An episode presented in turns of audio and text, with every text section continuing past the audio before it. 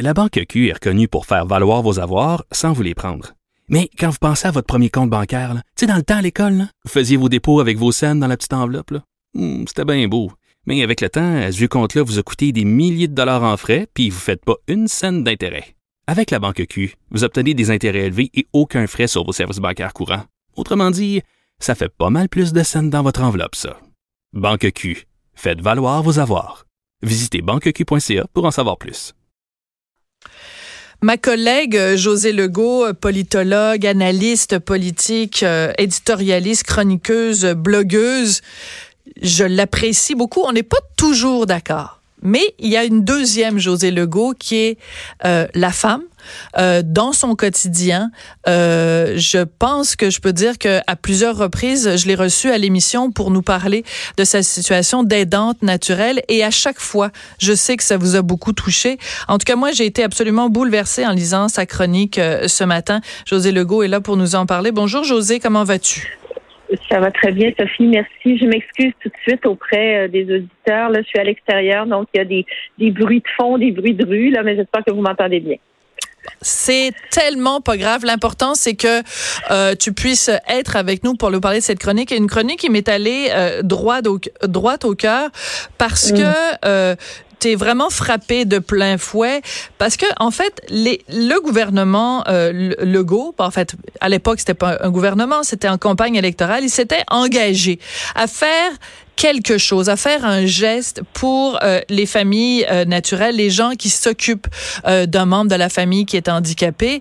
Et ben le résultat, ça fait un petit peu poète poète, c'est-à-dire qu'en fait, il y a une partie d'argent, oui bien sûr, qui a été versée, mais pas à l'entière satisfaction. Donc toi, comme beaucoup d'autres, vous vous retrouvez vraiment le bec à l'eau. Hum.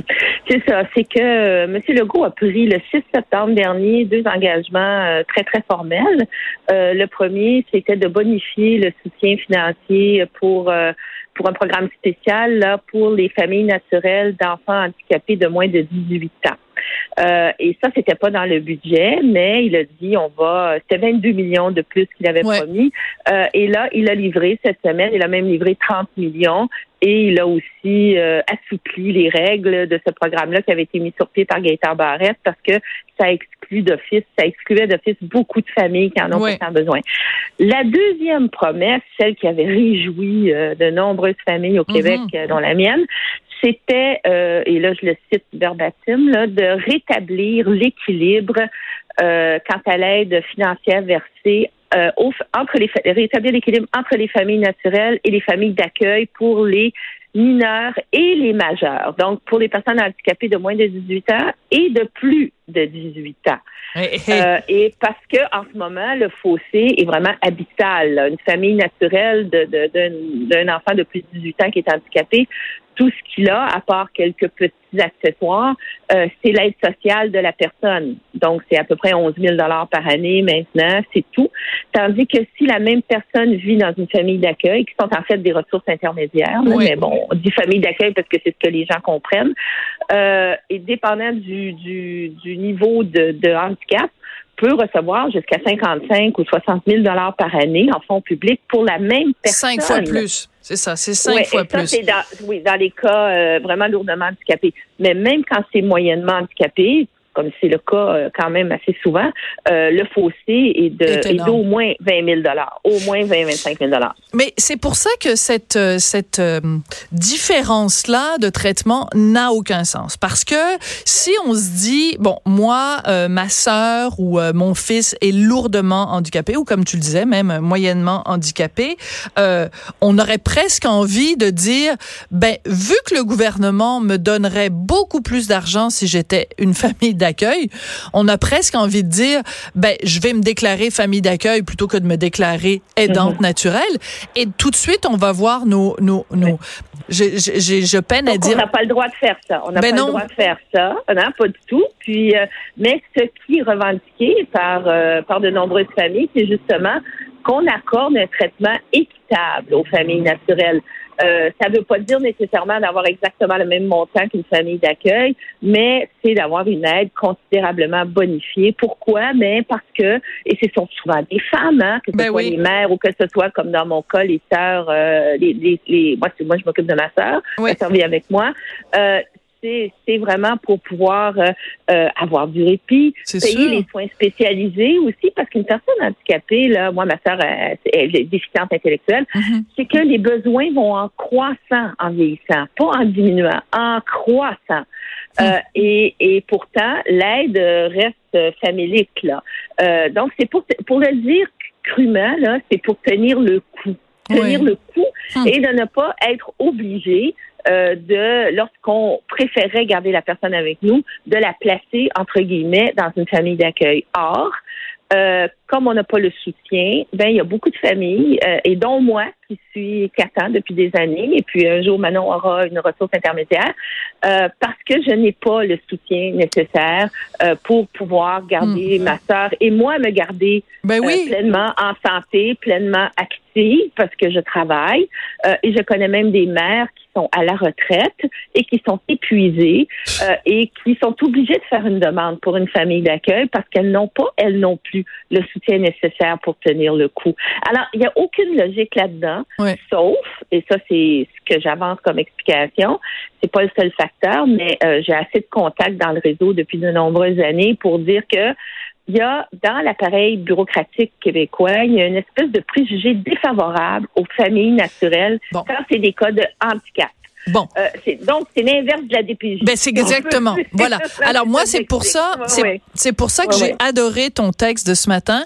J'étais écoute, j'étais chez moi en train de boire mon café et puis là j'ai dit aïe aïe. Puis là tout de suite j'ai appelé Hugo puis j'ai dit écoute, faut absolument parler à José parce que on le sait, on a eu tellement de discussions au cours des dernières semaines euh, suite à cette histoire absolument sordide de la petite fille à Granby et ce qu'on se faisait dire c'est constamment ça que pour la DPJ, c'est famille naturelle, famille naturelle, famille naturelle à tout prix Même quand elle est toxique. même quand elle est toxique, alors que de, de- pour les personnes qui sont handicapées, c'est la, on met la vapeur, mais complètement à l'inverse. C'est un 180 Ouais, c'est l'autre degrés total.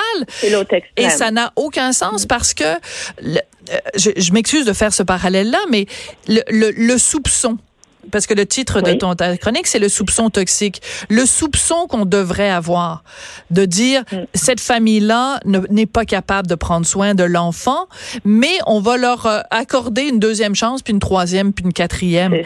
Alors que vous, vous vous trouvez pénalisé parce qu'on vous donne même pas une première chance. Même Oui, pas, exactement. même pas de deuxième puis troisième. Donc, on soupçonne non, des familles non, qui non. pourtant veulent tout faire pour venir en aide à leur, euh, aux membres de la famille. Et pendant Et- ce temps-là, on laisse des enfants dans des familles toxiques, c'est à n'y rien comprendre.